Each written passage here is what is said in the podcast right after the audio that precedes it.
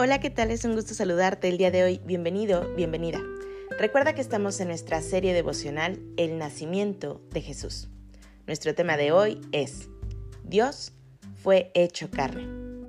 Hoy te voy a pedir que tomes tu Biblia y me acompañes al libro de Juan, capítulo 1, versículo 14.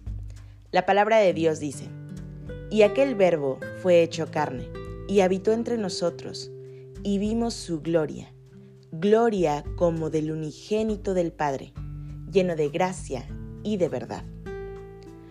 Podríamos resumirlo diciendo que el Hijo de Dios se tuvo que hacer hombre para que los hombres pudiéramos ser hechos hijos de Dios.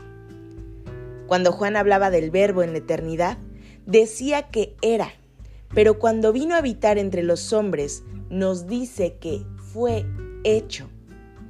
Si no fuera porque el verbo ya existía desde la eternidad, la expresión fue hecho carne nos resultaría sumamente extraña para expresar su nacimiento.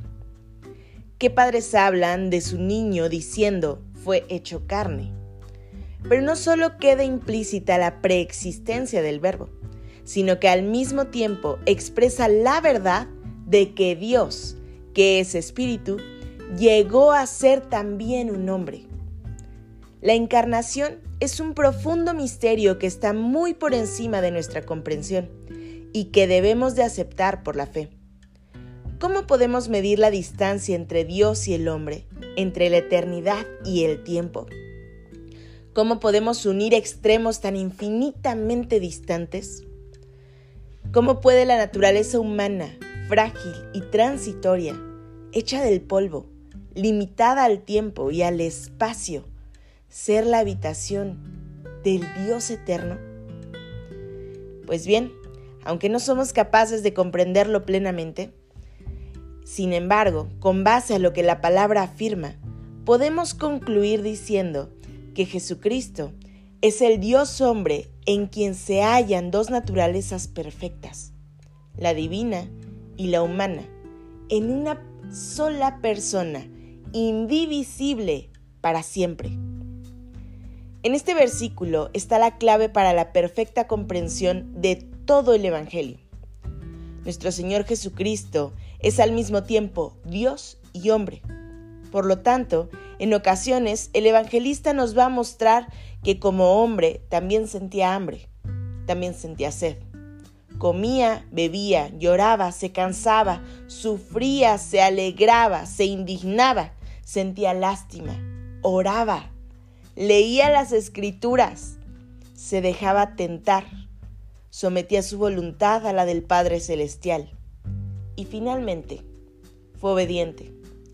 Murió derramando su sangre en una cruz.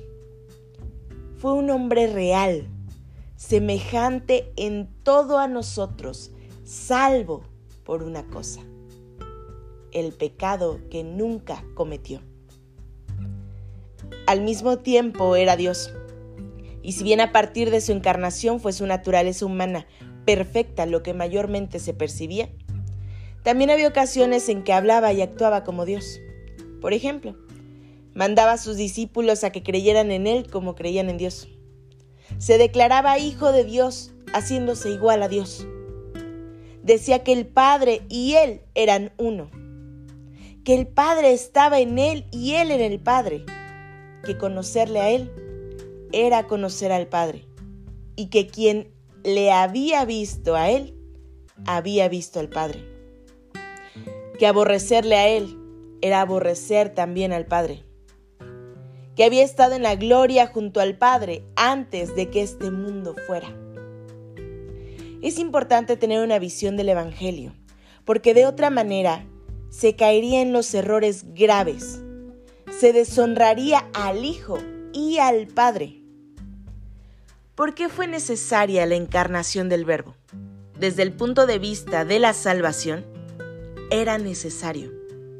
Porque solo en Dios hombre podía ofrecer un sacrificio que estuviera a la altura de todo el pecado de la humanidad. Por un lado, debía de ser hombre para poder ser nuestro representante. Pero por otro, debía ser Dios mismo para que la satisfacción alcanzara a todo el mundo entero.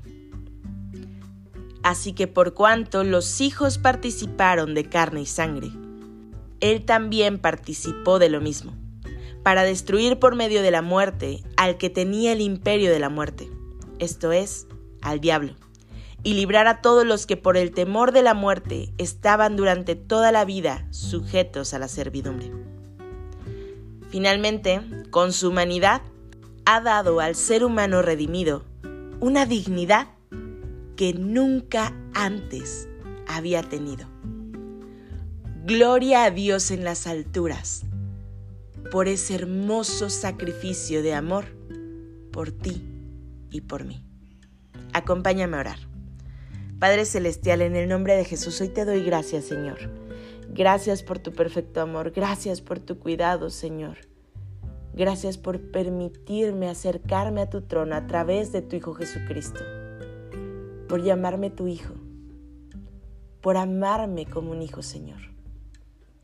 Gloria a ti sea por toda la eternidad, porque tú eres digno de toda alabanza y toda adoración.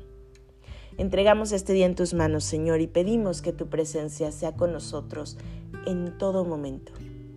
En el precioso nombre de Cristo Jesús oramos. Amén.